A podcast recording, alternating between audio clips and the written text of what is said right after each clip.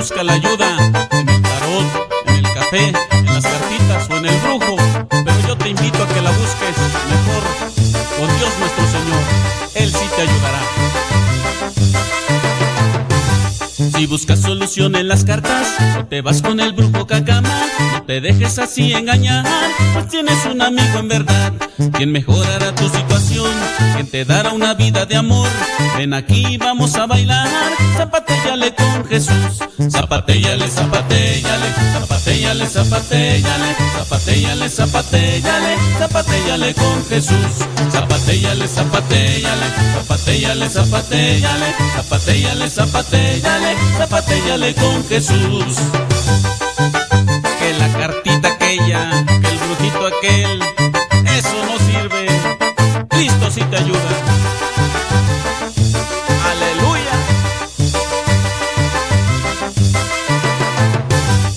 Buscas ayuda en los horóscopos, te sientes ya muy amolado, mejor pídele al Padre Modesto que te mande un cincelazo. Si el dinero a ti ya no te rinde, si la vida no tiene sentido, solo una cosa yo te pido, zapatéllale con Jesús. Zapatéllale, zapatéllale, zapatéllale, zapatéllale, zapatéllale, zapatéllale, zapatéllale con Jesús.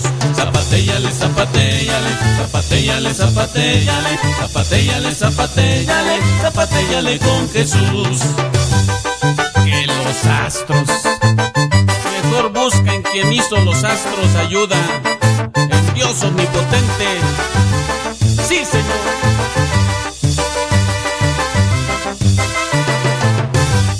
Le pides ayuda a la muerte para que a ti te cambie la suerte, no seas tonto, no creas en eso y acércate al Salvador y verás que la vida te cambia, pues así Dios estará contigo, paso a paso con un cincelazo, tu vida ya será de Dios. Zapatéllale, zapatéllale, zapatéllale, zapatéllale, zapatéllale, zapatéllale, con Jesús. Zapatéllale, zapatéllale, zapatéllale, zapatéllale, zapatéllale, zapatéllale, zapatéllale con Jesús.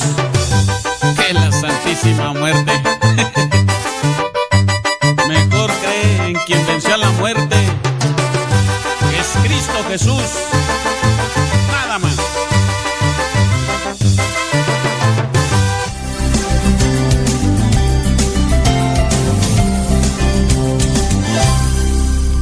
Través del correo electrónico un hermano me pregunta por qué varios protestantes suelen tener una actitud tremendamente crítica contra la religión.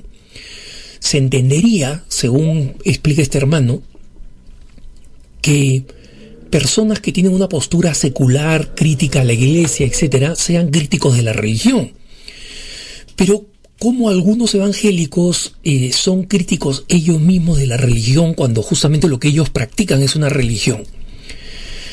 Y acá es importante entender de dónde proviene esta visión. Efectivamente, la crítica a la religión es una crítica bastante común en las comunidades protestantes y esta les viene de Lutero, de Martín Lutero. ¿Por qué? Porque recordemos que Martín Lutero estableció varias decisiones cuando rompió con la iglesia y fundó lo que hoy conocemos como las el protestantismo en numerosas ramas que hoy en día son luteranas o que provienen del luteranismo. Pero en general, eh, recordemos que Lutero lo que hace es suprimir todos los sacramentos, excepto por el bautismo, y llamar a un doble principio como fundamento de el protestantismo. El principio de sola escritura y el principio de sola fe. El principio de sola escritura es la creencia según la cual la iglesia no tiene la capacidad de proporcionar lo que conocemos en la iglesia católica como la tradición divina. Es decir, ese magisterio, esas enseñanzas que se han ido acumulando a través de los apóstoles y los santos, bajo el primado de quien Jesús nombró cabeza de la iglesia y sus sucesores, es decir, los pontífices. El principio de la escritura se señala que la iglesia no proporciona nada valioso y solamente lo que se debe saber y seguir está todo en la escritura. La otra parte del doble principio de la sola fe es que ninguna acción humana es meritoria. Esta es, digamos, una de las, de las ideas más radicales y con más consecuencias antropológicas en el luteranismo, o sea, más consecuencias para entender al ser humano. Es que todas las obras del ser humano son absolutamente inútiles. Todas las obras y en consecuencia no existen las obras de caridad, las obras de caridad no sirven de nada, salvo como expresión de la fe, y lo único que salva al hombre es proclamar la fe, decir yo creo, ¿no? Lutero decía, peca fuertemente, cree más fuertemente, basta con creer, ahí está toda la salvación. Entonces, si nosotros nos ponemos a mirar todo lo que descarta esta visión luterana, es básicamente lo que entendemos como una religión. Es decir, si nosotros vemos a la Iglesia Católica que organiza a los fieles para celebrar, organiza a los fieles para educarse y aprender la fe, organiza a los fieles para obras de caridad y de misericordia, entonces una religión no sirve para nada. Es un obstáculo al principio de sola escritura y sola fe. Y de ahí es donde viene esta visión, distintas denominaciones protestantes que dicen, yo no creo en la religión, yo no tengo ninguna religión, solo Cristo salva, porque ellos dicen que el opuesto de la religión es la fe. Dentro de su visión, la religión es esta organización, y claro, cualquiera podrá decir, como dice, con toda razón, que ellos caen en una contradicción. ¿Por qué? porque ellos, al final del día, por más que señalan que solamente viven de la fe, igual se unen en denominaciones religiosas, se unen en denominaciones colectivas, en comunidades, en iglesias, literalmente, y en consecuencia practican una religión. Pero ellos normalmente cuando dicen nosotros no creemos en la religión, la religión es una es una farsa, la religión es un obstáculo a la fe, la religión simplemente impide que la persona se encuentre personalmente con Jesucristo, se convierte en una mediación eh, mala, están en realidad hablando de la Iglesia Católica, esa es la religión que ellos denigran, ¿no? No están refiriéndose en general a todas las religiones, especialmente las religiones o las denominaciones protestantes. Lo que no entienden estos eh, hermanos protestantes, como tampoco entienden aquellos que se declaran como una buena mayoría de la generación milenial o millennial en los Estados Unidos dice, que ellos son espirituales pero no religiosos. Lo que sea que eso signifique, suena bonito, suena poético, pero en realidad puede significar absolutamente cualquier cosa en el fondo. Solamente se trata de la primera generación en la historia de Estados Unidos cuya mayoría de miembros no se identifican con ninguna denominación religiosa. Y en consecuencia forman parte de los nos. No pertenecen a ninguna religión, no practican ninguna religión, no creen en ninguna religión específica. Entonces algunos creen en un ser espiritual, otros creen en la energía del universo, otros creen en un Dios, etc. Hay de todo. Pero en lo que coinciden estos eh, hermanos que se llaman a sí mismos espirituales pero no religiosos, o las denominaciones protestantes o los voceros, líderes protestantes que son especialmente críticos contra la religión, implicando en el fondo que esa religión es en realidad la religión católica, es que religión, desde su etimología, proviene precisamente de religare, de vincular. Y la religión no es sino la expresión en la vida cotidiana de la relación que cada hombre establece con Dios.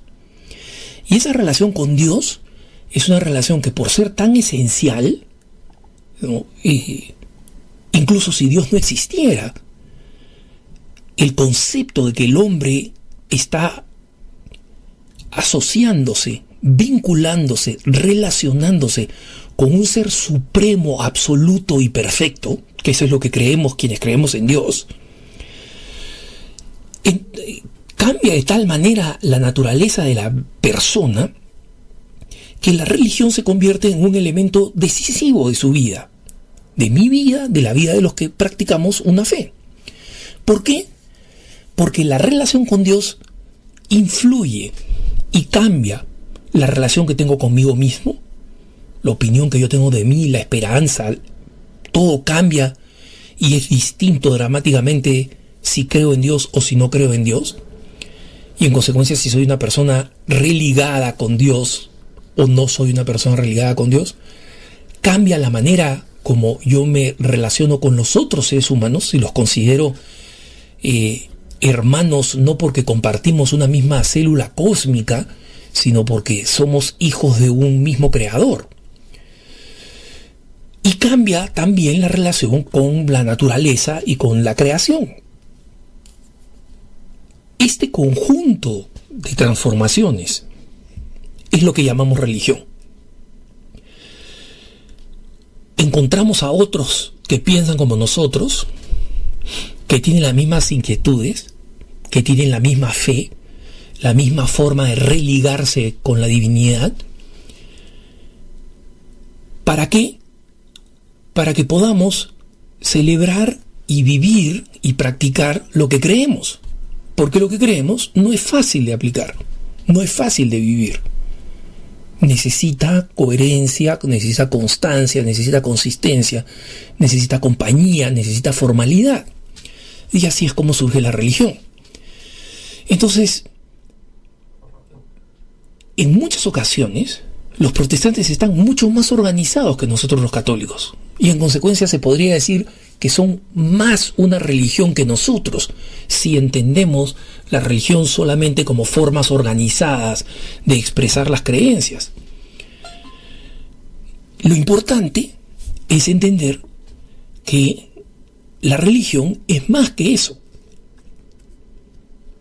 La religión no se acaba en las visiones y las aproximaciones sociológicas de la religión, las visiones pseudocientíficas de la religión, sino en la vida cotidiana de las personas que vivimos en relación con Dios y que vivimos con otras personas que también experimentan de esa misma manera la relación con Dios.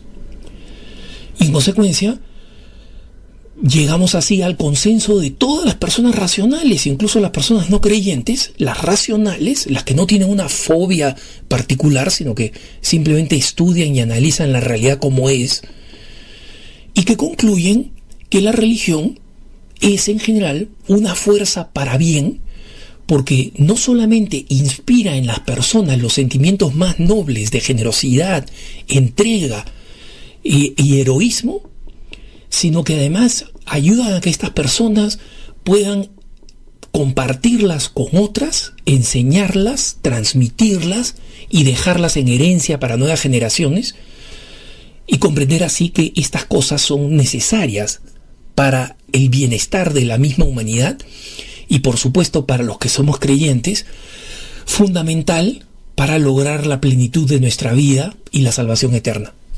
Que tengas un buen día.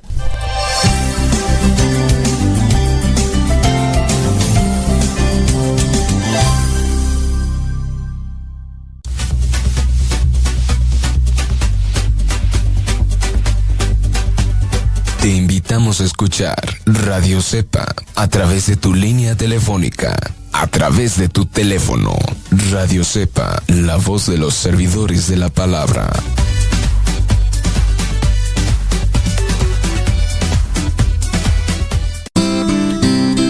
Ser joven no es cuestión de años, sino de ánimos. Escuchas Radio Cepa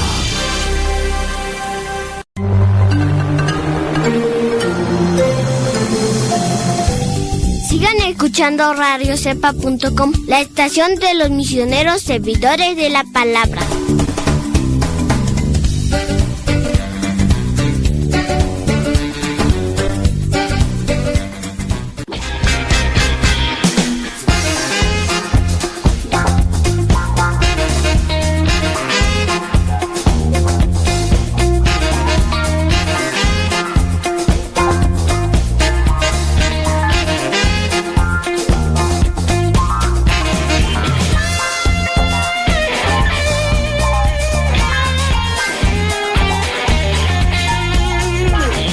Señoras y señores, chiquillos y chiquillas, chamacos y chamacas, muchas gracias por estarnos acompañando el día de hoy en este programa de la hora de los cincelazos.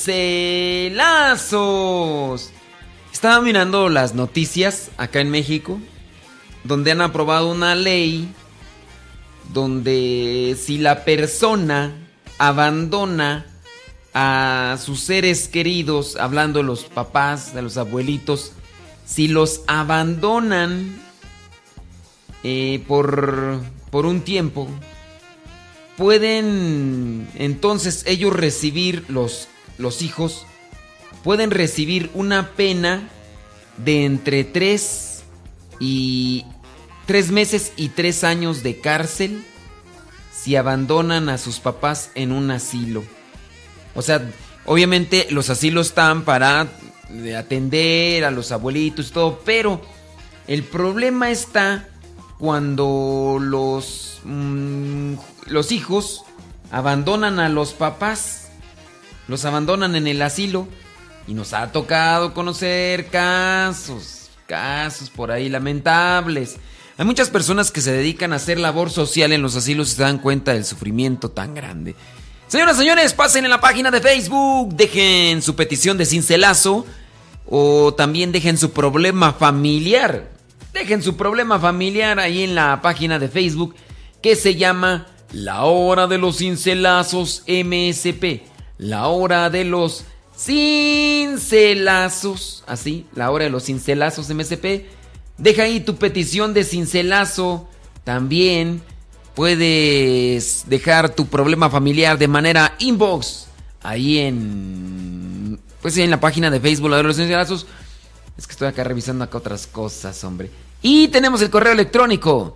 El correo electrónico que se llama modestoradio arroba gmail.com modestoradio arroba gmail.com puedes pasar ahí dejar tu problema familiar lo vamos a leer, no vamos a decir tu nombre, no vamos a decir dónde nos escuchas.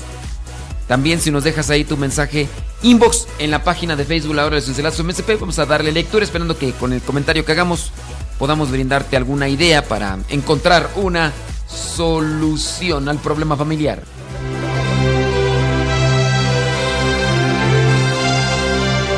Un pañuelo.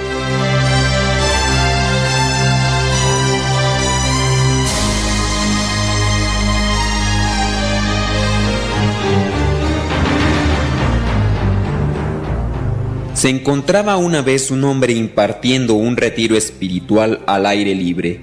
Al finalizar una de las charlas, una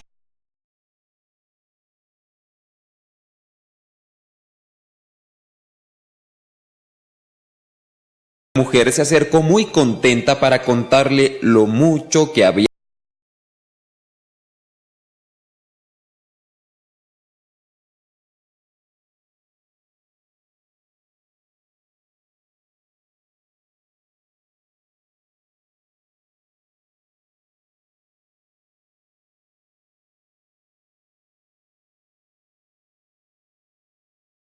aprendido y me comprometí con Dios para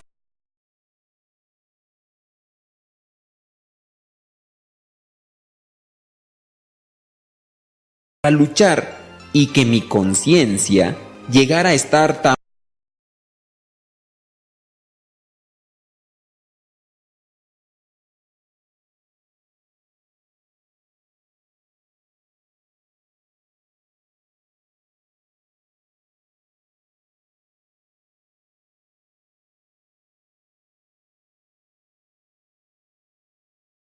Al finalizar una de las charlas, una mujer se acercó muy contenta para contarle lo mucho que había aprendido y me comprometí con Dios para luchar y que mi conciencia llegara a estar tan blanca como es. Digno de que Dios te utilice para cambiar la vida de otras personas.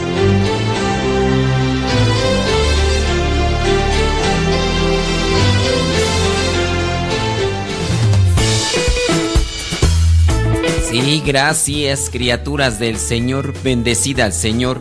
Chamacos y chamacas. Qué bueno que están ahí presentes. Vamos a dar lectura a cincelazos, pero también a los problemas familiares. Vamos a ver. Llega el flash. El flash. David Trejo. También Francisco Mantilla, Yolanda Vidal. Nos escuchen en Sterling, Virginia. ¿Quieres cincelazo número 579 del libro número 3? 579 del libro número 3 dice así. La vida comunitaria es garantía de nuestra perseverancia. Las comunidades divididas no dan fruto. ¡Oh! Francisco Mantilla y Yolanda Vidal, eso también aplica para el matrimonio. La vida comunitaria es garantía de nuestra perseverancia. Las comunidades divididas no dan fruto. Las comunidades divididas no dan fruto. También los matrimonios divididos. ¿Por qué se dividen los matrimonios? ¿Por qué se dividen las comunidades? Por el orgullo y la soberbia. Mientras más orgulloso y soberbio sea una persona, mayores defectos encontrará en los demás y más perfecto se sentirá. Así también los grupos. Orgullo, soberbia, son la causa de nuestra división. Oh my goodness, Bartolo Gijón nos escucha en Urban, Texas. Quiere el cincelazo 1211 del libro número 3. 1211 del libro número 3 que dice, entregarse al Señor en lo que Él pida y quiere es de gente sabia. Entregarse al Señor en lo que Él pida y quiera es de gente sabia. Ay, es que Dios me está pidiendo esto. Dios me está pidiendo aquello. Pues, si te pide algo el Señor es algo bueno para ti y algo bueno para los demás. Así que no le saque al parche Bartolo Gijón. David Trejo nos escucha en Greenville, Texas. Dice que quiere el cincelazo 382 del libro número 1, que dice así. David Trejo, el paisa, en Greenville, Texas, dice así. Los tiempos de crisis, bien aceptados, son los más fértiles para nuestra vocación y para nuestro apostolado. Los tiempos de crisis Los tiempos de crisis. Yo creo que todos pasamos por algún momento de crisis, ¿verdad? Pero si los aceptamos y los trabajamos, son fértiles para nuestra vocación y nuestro apostolado. Ese rato terminé de llenar la tripa, me comí una torta de chilaquiles. ¿Sí? ¿Ustedes pensaban que solamente existían las tortas de jamón? ¡No! También existen las tortas de chilaquiles. En ocasiones me como una torta de plátano.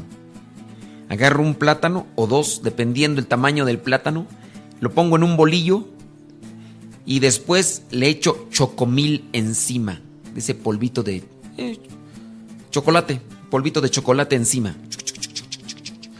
Y me como una torta de plátano. ¡Ah, qué sabrosa! ¡Qué sabrosa! También me gusta la torta de tamal, pero no, perdón.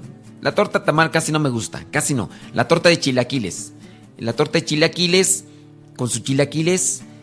Lástima que hoy no había mm, este, cebollita y queso, pero me gusta ponerle cebollita y queso. Pero también me gusta ponerle un huevo estrellado, un huevo estrellado, los chilaquiles, cebollita y queso. ¡Oh, oh, uy! ¡Uy, uy, uy! Otra cosa. Bueno, yo sé que algunos de ustedes a lo mejor no. Eh, ¿Pero por qué estoy diciendo esto tú? ah, ya, ya, ya. Pues ay, esta mente. Esta mente, Señor, ayúdame, Jesús bendito. Estaba terminándome de comer mi torta de chilaquiles. Cuando, pues ya terminé y ahí estaba ahí, sentado en el sol. Y pasó uno de los hermanos, me dice, ya lo cambio de lugar, padre. Dije, ya sé lo que me quieres decir, pero todavía me puedo mover solo. Cuando ya no pueda, entonces sí. Y me estaba poniendo yo a pensar sobre estas situaciones difíciles complicadas, eh, tormentosas que nos pueden pasar a todos, incluso al casado, al no casado. Y yo estaba en ese momento recordando personas que son difíciles, son complicadas, son difíciles de tratar. Personas que cambian de temperamento, que casi todo el tiempo andan enojadas, las personas, y andan reniegue y reniegue, nada les parece. Pero eso sí, las otras personas andan contentas y si tú no te unes a su alegría, también se enojan. O sea, ellas andan enojadas, las personas, y después, pues no, nada les parece, nada les parece. Todo lo que dices es tonto, es superfluo, es... Pero si andan esas personas contentas, y si tú no te contentas y te ríes con sus cosas que dicen, también se enojan. Eso.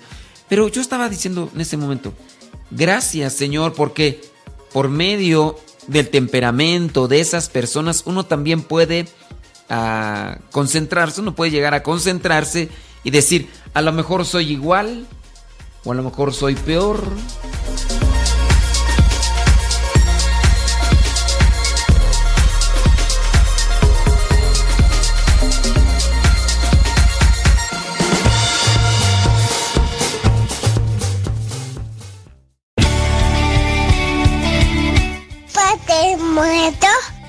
Hola, aquí estoy.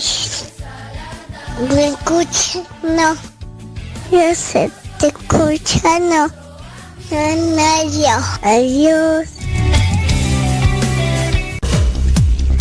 Quien ha conocido a Dios no puede callar. Sintonizas radiocepa.com, emisora católica de los misioneros servidores de la palabra, transmitiendo desde su seminario de teología en el Valle de México.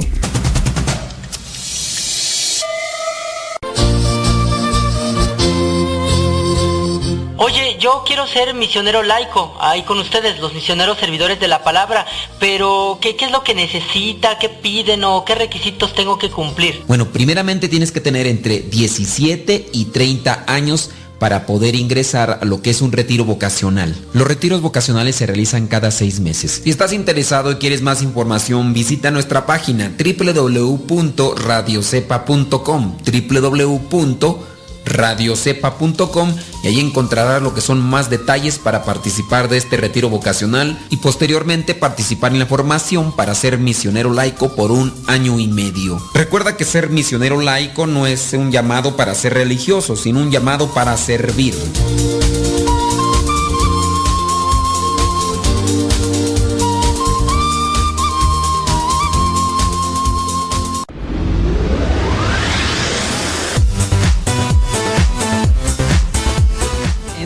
Entonces, siguiendo mi comentario que se quedó ahí a medias por la pausa que tuvimos que hacer, hay que también agradecer, hay que agradecer eh, esas personas que nos encontramos en el camino que son difíciles, o a lo mejor nosotros somos los difíciles, ¿verdad? Y le estamos haciendo mirar a, a los demás la vida de cuadritos. Ay, gente, o puede ser que nosotros seamos los volubles seamos volubles. Entonces, con respecto a lo que es ese cincelazo 382 del libro número 1 para David Trejo, pues ahí te lo dejo, compadre. Yo no sé qué te quiera decir ese cincelazo. Estela Flores, saludos desde Warren, Oklahoma. Dice que quiere el cincelazo 78 del libro número 2. 78 del libro número 2. Yo pienso en esto, de una vez retomando el tema de las personas difíciles. No renieguen de la persona difícil. Denle gracias a Dios. Porque con esa persona difícil ustedes pueden controlar su, su temperamento también. O a lo mejor ustedes son los difíciles. Ya, pues, todo puede joder este mundo. 78 del libro número 2 dice así para Estela Flores. La devoción a María alcanza su plenitud cuando es un camino hacia el Señor. Es decir, la verdadera devoción a María nos tiene que llevar por fuerza a nuestro Señor Jesucristo. La verdadera devoción a la Virgen María nos tiene que llevar a nuestro Señor Jesucristo. Saludos a Germán Eduardo Miralda desde Illinois. Pide el cincelazo del libro número 1, 64. Para las personas que nos escuchan por primera vez, déjenme decirles que los cincelazos son pequeños pensamientos, como ya lo están escuchando. 64 del libro número 2 dice así, es tan dura la doctrina de Jesús que su predicación provocó el martirio a los apóstoles y a sus seguidores. La persecución constituye una prueba de que esta predicación es auténtica, porque la palabra de Dios no es una palabra que tranquiliza a la gente, sino que la inquieta. Tampoco es un anestésico, sino algo que cuestiona fuertemente. La palabra de Dios siempre inquieta, impacta a los demás. Y así nosotros debemos tener presente que si lo que estamos predicando no nos inquieta, entonces quiere decir que no estamos predicando realmente la palabra de Dios. A lo mejor nos estamos predicando a nosotros mismos. Digo, todo puede pasar en este mundo. Todo puede pasar en este mundo, así que tengamos mucho cuidado y no sea que nada más estemos predicando para contentar los, los oídos, endulzando los oídos. Los monos.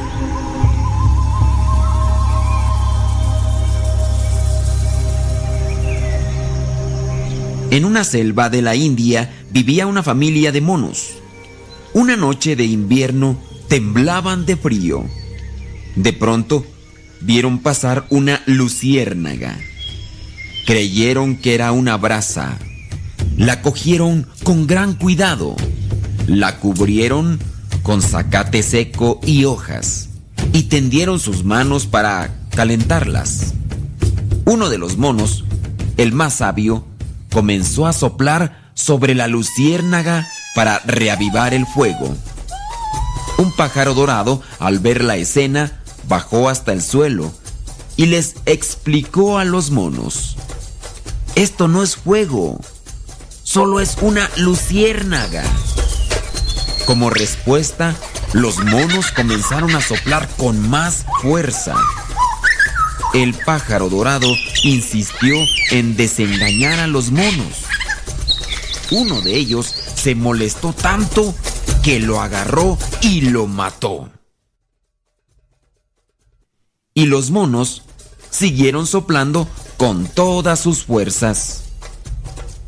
Todos ellos amanecieron muertos de frío, pues la luciérnaga nunca les dio el calor que necesitaban. En la actualidad, mucha gente vive engañada. Buscan la felicidad y solamente se dejan engañar por las apariencias. Viven rodeados de cosas materiales, de dinero, fama, y piensan que eso es la verdadera felicidad. Lamentablemente, muchas de estas personas quedan como los monos, amanecen muertos. Su tristeza, su desilusión, su angustia los lleva a la desesperación por no saborear la verdadera felicidad y muchos de ellos, por la desesperación, toman este camino, el del suicidio. La verdadera felicidad se encuentra en Dios.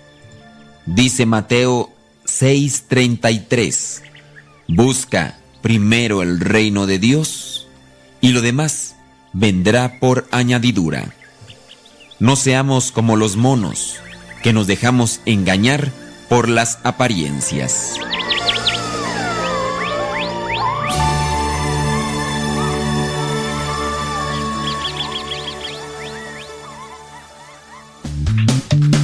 Aguas con las apariencias, no todo es lo que parece.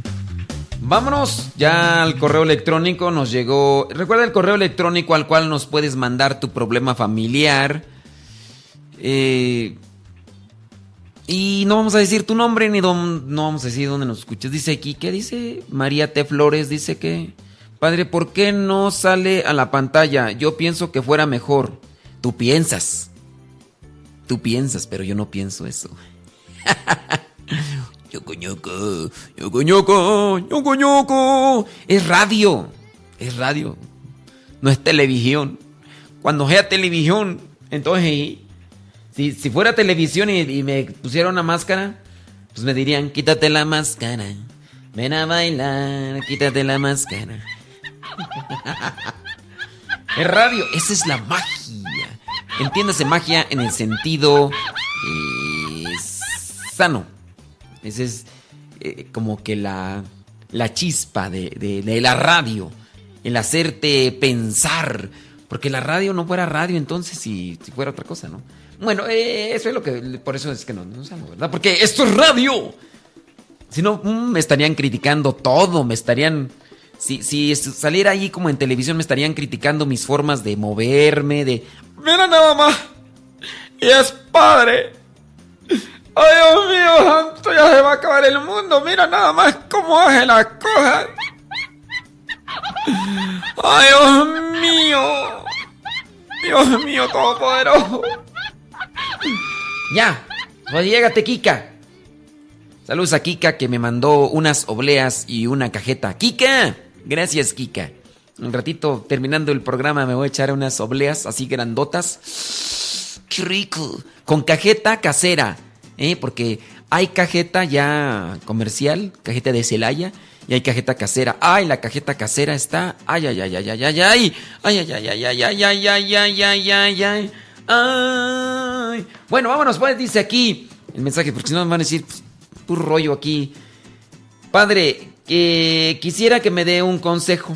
Una sobrina quiere que le lleve a su hija a bautizar, pero Nele habla amo hermana. A ver, a ver, a ver. Pero Nele habla amo hermana. Pero Nele habla amo hermana. Ay, es que ahí ya, ya desde ahí no, no le entiendo, hombre. Me, lo pone bien difícil, tengo que estar interpretando. Nele habla amo hermana. Se salió de la casa sin decirle nada. La pareja de mi sobrina ha insultado bastante a mi hermana delante de ella. A mi hermana la acaba la acaba de operar y como si no hubiera pasado nada. Ella solo fue a decirle que se iba a llevar un carro. No sé si llevar a la niña a bautizar. Ella no tiene la culpa, pero espero su consejo. Dios me lo bendiga, eh, lo llene el Espíritu Santo. Ay, pero es que no le entiendo. No le entiendo. No le entiendo. No le habla, amo, no le, no le habla, amo, hermana. ¿Será que quiere decir que no le habla a su hermana? O sea, mm, una sobrina quiere que le lleve a bautizar a ver si le entiendo. A ver si le entiendo. O sea, tu sobrina quiere que lleves a bautizar a su, a su hija. Pero me imagino que esta sobrina no le habla a su mamá. Que es tu hermana. Yo, estoy interpretando, ¿eh? porque no, no está bien claro aquí este asunto. Y tú dices que no sabes ir a bautizar o no porque no le habla a tu hermana. Que es lo que yo pienso, ¿no? Y que a mi hermana le acaban... Ok, que a tu hermana la acaban de operar, que en este caso sería la mamá de tu sobrina, ¿verdad? Y como si no hubiera pasado nada. Ella solo fue a decirle que se iba a llevar un carro. ¿eh? Bueno, mira, independientemente, ten presente que no es eh, la cuestión de si voy o no voy, es mi privilegio, no sé, le voy a hacer un desaire, ¿no? Para que se sienta mal, no se lo merece que yo sea la madrina o el padrino. No es eso. La intención de los padrinos es acompañar a los papás, de acompañar a los papás en la formación del niño o la niña. Si tú te comprometes a eso, independientemente de la situación que esté con tu hermana, de tu sobrina con tu hermana, creo que si tú te comprometes a darle un acompañamiento espiritual a esa chamaca, a eso te debes de enfocar, no que si le habla o no le habla. Y te vas a esperar hasta que tu sobrina le hable a su mamá, que es tu hermana, creo, si no me equivoco, porque no está bien explicado, pero es lo que yo entiendo. No te vas a esperar así. Hasta que no se lleven bien, ¿eh? Y si no se hablan bien, pues no voy a ser su comadre. no. Si te, lo, si te lo está pidiendo y te comprometes y lo cumples, adelante. Pues ya que ellos se arreglen en sus situaciones, pues no tienes tú por qué andar ahí metiéndote o sino que te comprometas a apoyarla a ella en la formación cristiana de la chamaca.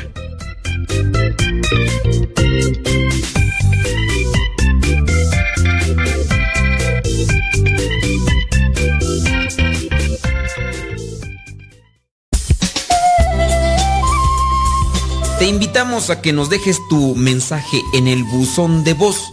Sí, que nos digas tu nombre y dónde nos escuchas. El número es de Estados Unidos. Apúntalo.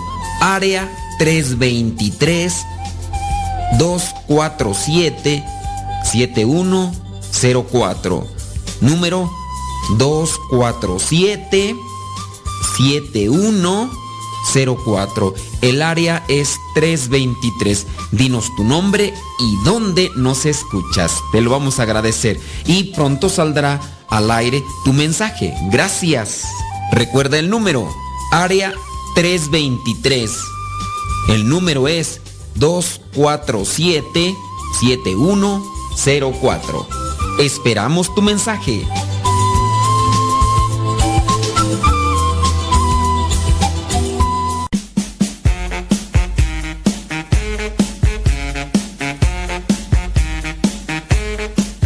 Cuando no tengas internet, recuerda que ya puedes escucharnos por teléfono. Si quieres saber los números para México o Estados Unidos, entra a la página www.radiocepa.com. Ahí están los números de teléfono para que marques y llames y al mismo tiempo escuches Radio Cepa sin necesidad de internet.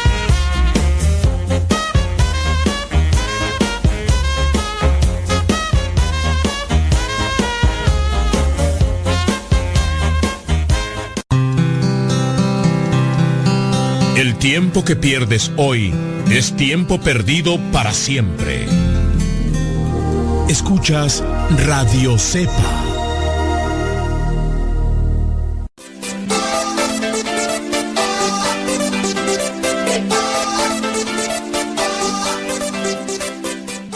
Padre, buenos días. Mire, yo es, mi nombre es Tomás Robledo Morales, hablo de West Palm Beach, Florida. Ah, me gusta el programa de Radio Cepa y quisiera seguir escuchándolo y Dios les bendiga. Gracias, bye. Hola, mi nombre es Lucila Guerrero, lo escucho en Los Ángeles, California. Solo para decirle que es un buen programa, que no lo vaya a quitar y que Dios lo bendiga. Gracias. Padre Modesto, yo soy de Nuevo California, soy de la comunidad CES y yo llamo para decirle que me encanta su programa. Mi nombre es Dolores Gallego. Apenas lo acabo de comenzar.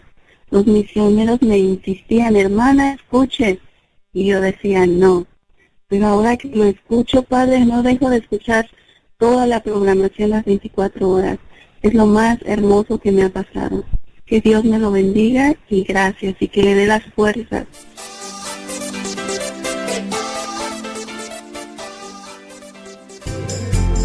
Continúa con nuestra programación. Estás en radiocepa.com, emisora católica de los misioneros servidores de la palabra.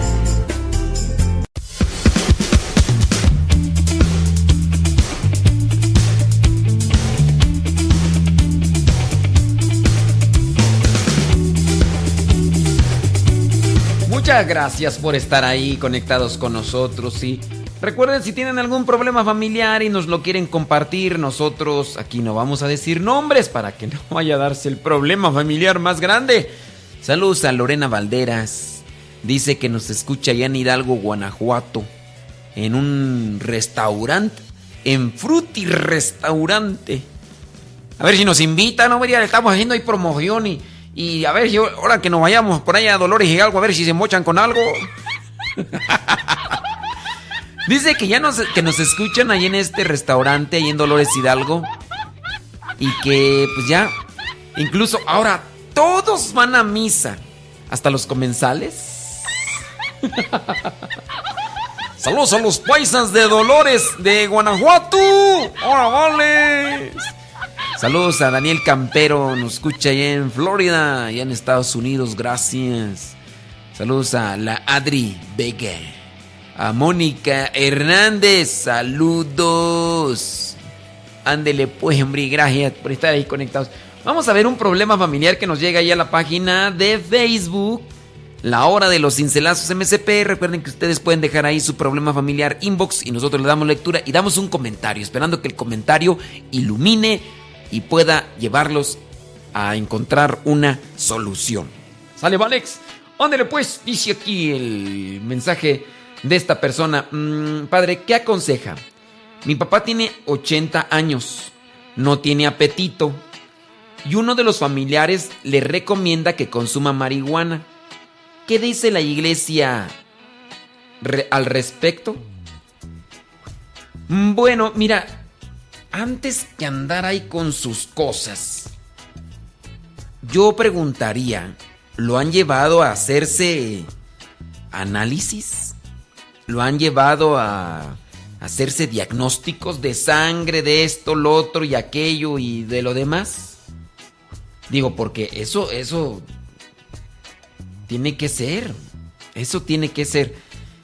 Fíjate que aquí nosotros vemos, pues, los padres ya cuando están grandecitos, lo que hacemos es llevarlo a. o, le piden análisis y constantemente, cada dos, tres meses, para ver qué tiene, cómo anda, por qué aquí y allá. Antes de andarse autorrecetando cosas que incluso pudieran llevarle a otra situación, hasta perjudicar su organismo. Es que tengamos presente que la marihuana tiene unos efectos psicológicos también y en el organismo. Y, si de por sí él está así, que no quiere comer, a lo mejor uno de los efectos en algunas personas, no en todas, puede ser provocarle el apetito de cuando consumen esa, esa cosa. Miren, la iglesia sabe muy bien que la medicina proviene de la mayoría de las medicinas, proviene de compuestos químicos relacionados con lo que son compuestos naturales. Y quieran o no, si la iglesia se opusiera a que no se utilizara heroína y algún otro tipo de eh, planta, ¿cómo llamarle? Planta, bueno, de ese tipo de plantas que vienen a provocar un efecto alucinógeno. Mm, hay muchas operaciones o intervenciones quirúrgicas donde a las personas se les administra este tipo de plantas para tratar de tranquilizarse o para tratar de mitigar el dolor. Si la iglesia dijera, no, eso es pecado, pues no se dejaría que se... Pero la iglesia y la ciencia dicen, en su medida, y conforme a prescripción médica, órale. Cuando hacen cirugías, algunos les inyectan por ahí heroína porque son algunas cosas muy dolorosas y para que aguante el dolor, pues órale. Pero yo lo que sí recomendaría es mejor llévenlo a su quién es este su, su papá, llévenlo llévenlo al doctor, a los análisis aquí y allá tienen que investigar por qué no le da apetito. Hay algo por ahí, tristeza, a lo mejor soledad, a lo mejor una enfermedad ahí que ustedes no notan. Y ustedes administrándole cosas que hasta le puedan hacer más grave el asunto, pues no. Vamos a ver otro mensaje ahí en el inbox de Dice, Padre Modesto, ¿sería tan amable de agregarme nuevamente al grupo del Evangelio, por favor? Es que por error me salí del número. Bueno, eso lo tratamos después, all right? Eso lo tratamos después. Eh, déjeme ver otro mensaje. Este mensaje está larguito, sí. Bueno, ves que... De hecho me mandaron ese mensaje ahí que nomás... No. A ver, dice aquí, tengo una pregunta. Mi esposo fue a un retiro el día que fuimos en la clausura, algunas personas me invitaron. A ver. Algunas personas me, eh, me invitaron, la retiro y dice que tengo que ir para caminar juntos. Yo no me siento lista para ir al retiro. Uy, va, o sea que uno tiene que ir hasta que se sienta uno listo. No, hombre, estás mal, estás mal. Y dice que tengo que vivir la experiencia. Yo he vivido dos, dos experiencias en Santa Misa y la otra en el Santísimo. Estoy en centro pastoral y también voy dos veces por semana al Santísimo. O sea que hay un límite para tener un encuentro con Dios o qué? Pregunto. Porque si es así, mira, entonces yo ya voy a dejar de hacer un montón de cosas que tengo, ¿eh? No te estoy regañando, nomás te estoy ahí haciendo conciencia. Pero siento que me quieren obligar a ir al retiro. Yo creo que mi familia sí estamos envueltos en la iglesia. Mi, mi hija mayor ayuda en el catecismo y la menor está en el coro de niños y también proclama el salmo. Miren, basta, basta ya de andar ahí aluciendo las actividades que uno hace dentro de la iglesia. Eso no es lo mismo a nutrirse. Tú, tu hija, tu esposo, tú, a, lo mejor toda tu familia están trabajando en la iglesia, pero eso no es lo mismo a vivir el retiro. No es lo mismo, es más, no es lo mismo organizar o participar que vivir. No es lo mismo. Ya varias veces hemos hablado de esto y por qué. ¿Por qué no me hacen caso, hombre, Dios mío? A ver, voy a seguir leyendo. Voy a decir, paz y le vuelvo a andar escribiendo con esas regañadas que nos da. Dice, la menor está en el coro de niños, a ver, mayor me ayuda en el catecismo y la menor está en el coro de niños y también proclama el salmo. Mi esposo está en el coro de adultos, es ministro extraordinario de la Sagrada Comunión. Padre, ¿qué me aconseja? ¿Tengo que ir al retiro? Eh, le soy sincera, yo no quiero ir, muchas gracias, padre. Bueno, mira, es que ahí ya, si no quieres ir, pues aunque yo diga o... ¿Uno qué hace? Si tú no quieres ir, mira, yo lo que puedo decir es esto. Si ustedes se niegan a participar de un retiro, se están negando la, la oportunidad de alimentarse. Está bien, qué bueno que ustedes están sirviendo en la iglesia, pero no es lo único. Marta, Marta. Yo nada más, no, más porque sé que no debo de decir los nombres de estas personas que nos escriben para los problemas familiares. Pero, a ver, si tan involucrada estás ahí en la iglesia, entonces, ¿qué te dice el pasaje? ¿Qué te dice el pasaje de Marta y María cuando Jesús fue a visitarlas? Sí, Marta andaba bien hacendosa, trabaje y trabaje, preparando y haciendo de comer, y va y le dice a Jesús, ay maestro, ¿no te importa que mi hermana esté aquí sentada y no me ayude? ¿Qué le dijo Jesús? Yo te pondría a ti en el caso de Marta, Marta. Marta, Marta. Entonces, si tú estás así, estoy seguro que tarde o temprano vas a sentir hambre. Y hay veces que cuando se siente hambre se desespera. Y a veces no hay fuerzas y la persona se aparta. A veces bien metidos en la iglesia y de repente, ¡fum! Ya ni a misa van. Marta, Marta, muchas cosas te preocupan, pero una cosa es indispensable. Más porque no quiero decir el nombre, pero mira, ahí te voy otra vez. Mateo capítulo 5, donde están las bienaventuranzas. A ver, dime, ¿qué te dice la primera bienaventuranza? Ya te puse a pensar con, bueno, yo espero, yo espero que te haya puesto a pensar con el pasaje de Marta y María. ¿Qué dijo Jesús sobre María? Marta, Marta, muchas cosas te preocupan, pero una sola es la importante. Y María ha escogido la mejor parte. A ver, ¿qué es lo que dice la primera bienaventuranza? ¿Cómo la interpretas la primera bienaventuranza? Yo nada más pregunto, a ver si la persona me responde. ¿Cómo interpretas tú la primera bienaventuranza? ¿Te imaginas que yo... ¿Te imaginas que yo me pusiera en tus zapatos? Te puedo decir todas las cosas que hago dentro de la iglesia y de repente que me estén invitando a un retiro por aquí, otro retiro por allá para vivirlo, ¿eh? No, no para participar, porque si me invitan para participar, pero para vivirlo. Que de repente me pusiera como tú. Es que yo siento que no lo necesito porque pues yo hago esto, yo hago lo otro, yo hago aquello. No, no, yo más confieso, yo celebro misa, yo... Que si hay sacerdotes que tienen ese pensamiento. Dicen, ¿para qué vivir retiros si yo hasta celebro misa? Yo confieso, tengo contacto con Jesús Eucaristía cuando lo expongo. Qué mal, qué mal. A ver, voy a esperar, vámonos a hacer una pequeña pausa. Voy a esperar a ver qué me dices con respecto a la bienaventuranza a la primera bienaventuranza. ¿Qué es lo que dice la primera bienaventuranza y qué es lo que interpretas de ella? Ahí lo dejo yo y ahorita regreso. No se vayan.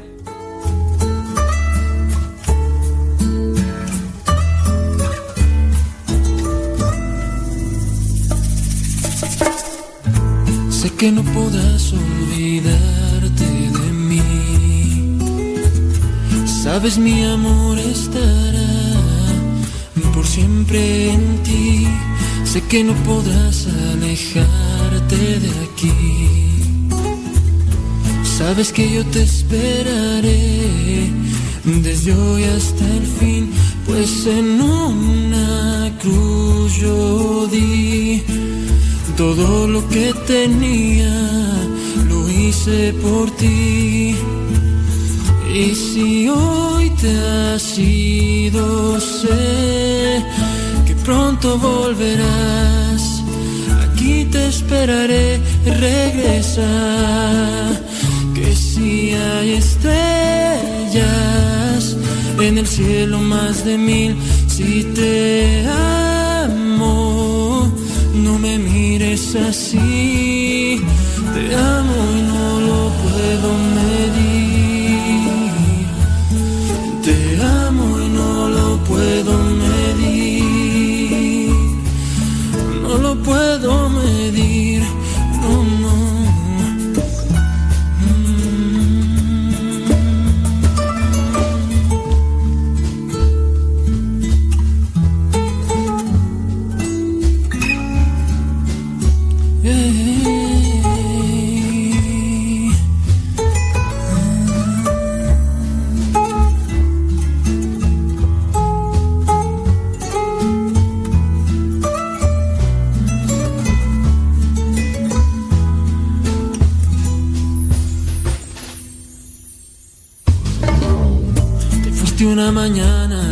Este canto se llama Sé que no podrás. Oh my goodness.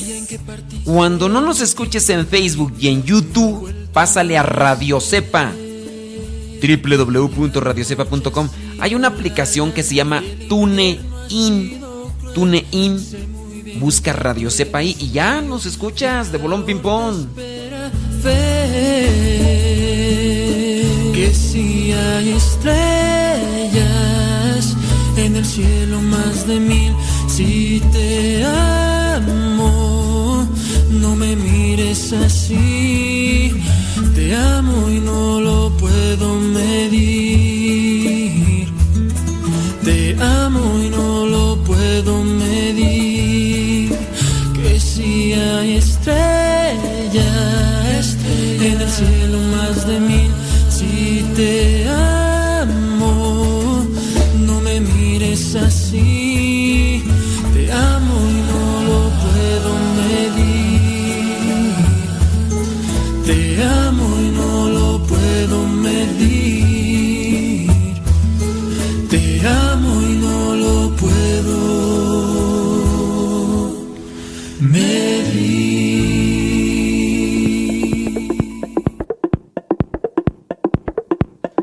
Sí, bueno, pues estábamos con esta situación de pues, la señora que nos escribe.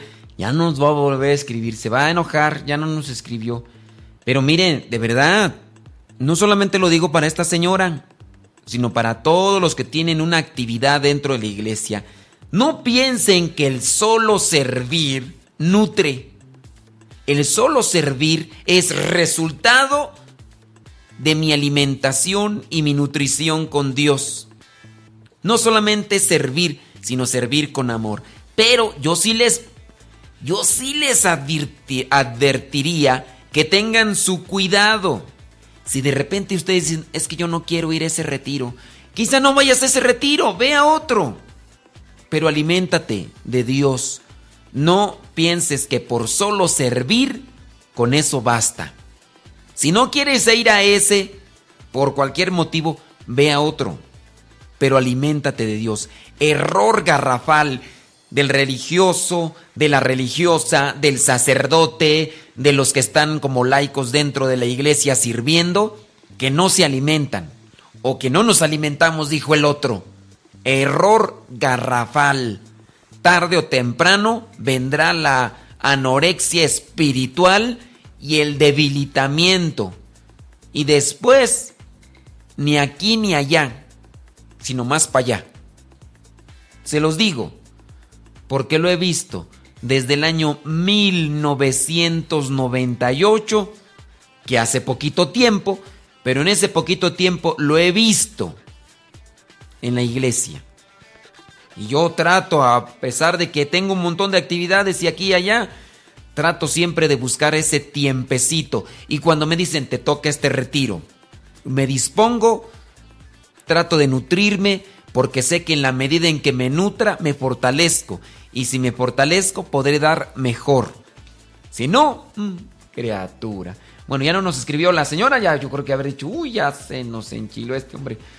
Ya los que nos escuchan van a decir, un pa, si le vuelvo a andar mandando mensajes. Van a decir, mm, eso nos pasa por andar ahí de... Bueno, vamos a ver qué es lo que nos dice este otro mensaje. Dice, hola padre, mi marido trabaja muy lejos y también casi no se interesa de cómo van los niños en la escuela. Se la pasa viajando y luego cuando regresa a veces se pone enfermo, como que usa drogas, o algo dura, encerrado en el cuarto sin comer tres días y luego se levanta a comer y hacer su vida como si nada. Cuando está así, suda mucho y su corazón late muy rápido y es como si lo cambiaran por otra persona.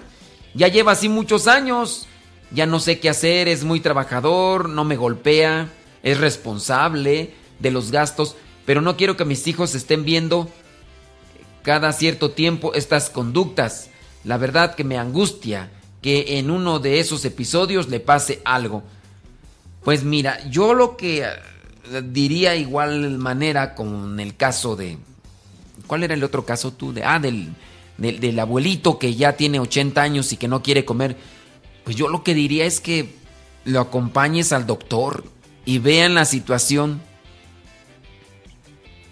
Vean la situación porque pues no, no es, no es normal. Digo, no sé en qué trabaje.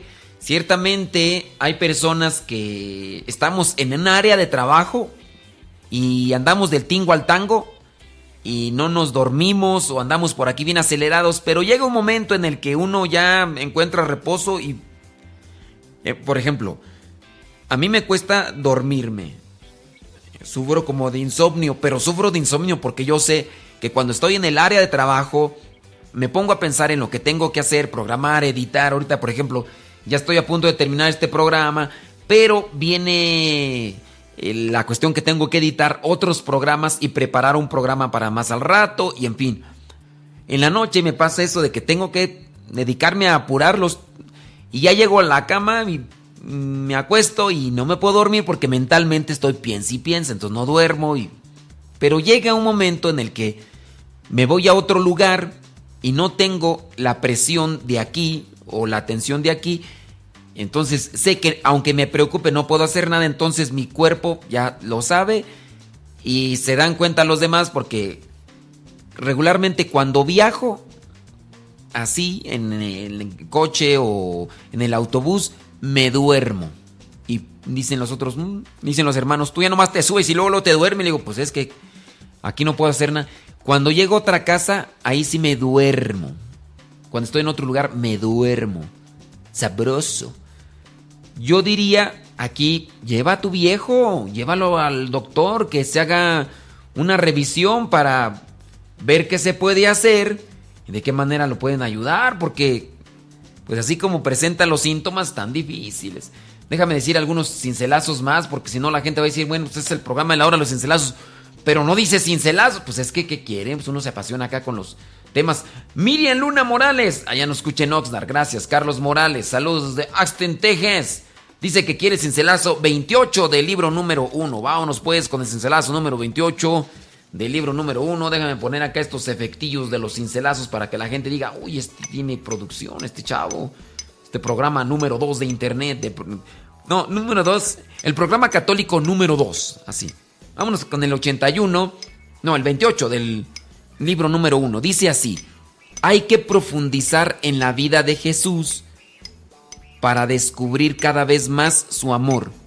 Hay que profundizar en la vida de Jesús para descubrir cada vez más su amor. Carlos Morales, ¿cómo le haces para profundizar más en la vida de Jesús? ¿Qué haces? Saludos a Juan Ortega, nos escucha en Los Ángeles, California, nos pide el cincelazo del libro número 3, el 175. Dice, la santidad no está en saber hacer todo bien, sino en entregarse al Señor a pesar de nuestras deficiencias. La santidad se tiene que buscar día con día a pesar de nuestras deficiencias. Todos tenemos debilidades, todos tenemos roñas, decían en mi rancho. Miguel Ángel López Hernández, saludos de Ameca, Jalisco. Gracias, saludos de Ameca, Jalisco. Obdulia García desde Brooklyn, New York, dice que quiere cincelazo 284 del libro número 3. 284 del libro número 3 que dice, cuanto más eficaz es el mensaje, más enemigos surgen en contra de la evangelización. Ándele. Cuanto más eficaz es el mensaje, más enemigos surgirán. Así que si Obdulia predicas la verdad y predicas a Jesucristo, no tan no no no no creas. Tarde o temprano te van a salir por ahí gente ahí mordiendo. Saludos a Benjamín Loyola, Ania Ferretis, nos escuchan en Farmsville, Texas, gracias. Estela y Patricio, H. Patricio, Estela Patricio. Dice que nos escuche en Monterrey, Nuevo León. Quiere cincelazo 5 del libro número 1. Cincelazo número 5 del libro número... Ah, no, sí, del libro número 1. Dice así. Dios da porque es amor. No porque vaya... No porque va a recibir algo de nosotros. Sino porque Él es amor. El que es amor no tiene medida para entregarse. El que tiene amor no tiene medida para entregarse. El que es amor no tiene medida para entregarse. En este caso, Dios no mide, no dice, ah, no me hacen caso, entonces no les hago caso. Chelis Lechis dice que nos escucha en quién sabe dónde. les cuesta mucho ponerle donde nos escuchan, criaturas. Digo, si les cobra un poquito más el internet, díganos. Ahorita a ver cómo le hacemos una cooperachita ahí les mandamos. 150 del libro número 1, que dice, ah, no es cierto, del 2. Del 150 del libro número 2. Que dice, la respuesta personal que damos a Dios será la respuesta que daremos a las necesidades de la iglesia local. El reino de Dios crece en los corazones pobres y humildes. Respondes a las necesidades de la iglesia, entonces ayudas también a la iglesia. Saludos a Carlos, al señor Carlos de León Robles. ¿Qué pasiones, señor Carlos de León, León Robles? Dice que está trabajando, que le manda saludos a su esposa. Resulta, les voy a platicar la historia. Esta es la historia de mi amigo Carlos que un día domingo no le mandó saludos a su esposa Rocío. Cuando llegó a su casa, sonaron los zapatazos, salió corriendo Carlos de León Ríos. Ah, no, Robles. Y que no le manda saludos que cuando llega, no hombre, que se queda a dormir en el sofá en la sala. No es cierto, no es cierto, es nada más puro cotorreo. Ya no me van a escuchar, hombre. A decir, ¿por qué nos anda ventilando? ¿Por qué nos anda ventilando? No, no es cierto, no es cierto. Pero sí, ya tenía ratillo que... Ay, Dios mío, 786 del libro número uno que dice así, pon mucha atención. Pon mucha atención. Dice, escogiendo la pobreza, te llenarás de la enorme riqueza de Dios. Nuestra riqueza consiste en llenarnos el corazón de amor. Nuestra riqueza consiste en llenarnos nuestro corazón de amor. Así que mi estimado Carlos de León Robles, pues ahí te lo dejo para que te llenes tu corazón de amor y te entregues a tu esposa con todo el corazón y le digas, mira lo que traigo aquí para ti, te traigo estas flores porque no encontré palabras. Ahí te lo dejo, mi estimado. Nos despedimos de las estaciones de radio que nos retransmiten. Muchas gracias. Dios les bendiga.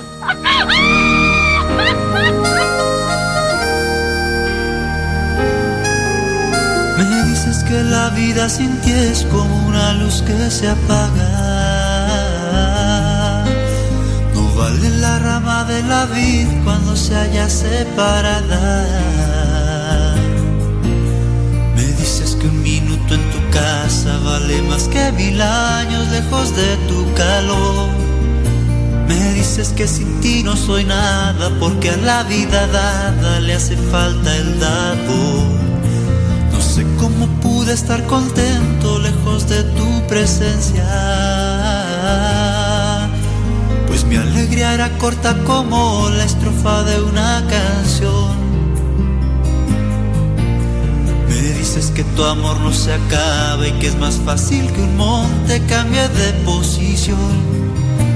Mirando tu mano atravesada, me veo indigno del gran regalo de tu perdón. Ya no hay estrellas sin ti, ya no son bellas las joyas de la tierra o lo profundo del mar. Sin ti, ya no hay canciones sin ti, mis horizontes huyen tras nubarrones que oscurecen mi Porque sin ti ya no hay motivos ni razón para luchar.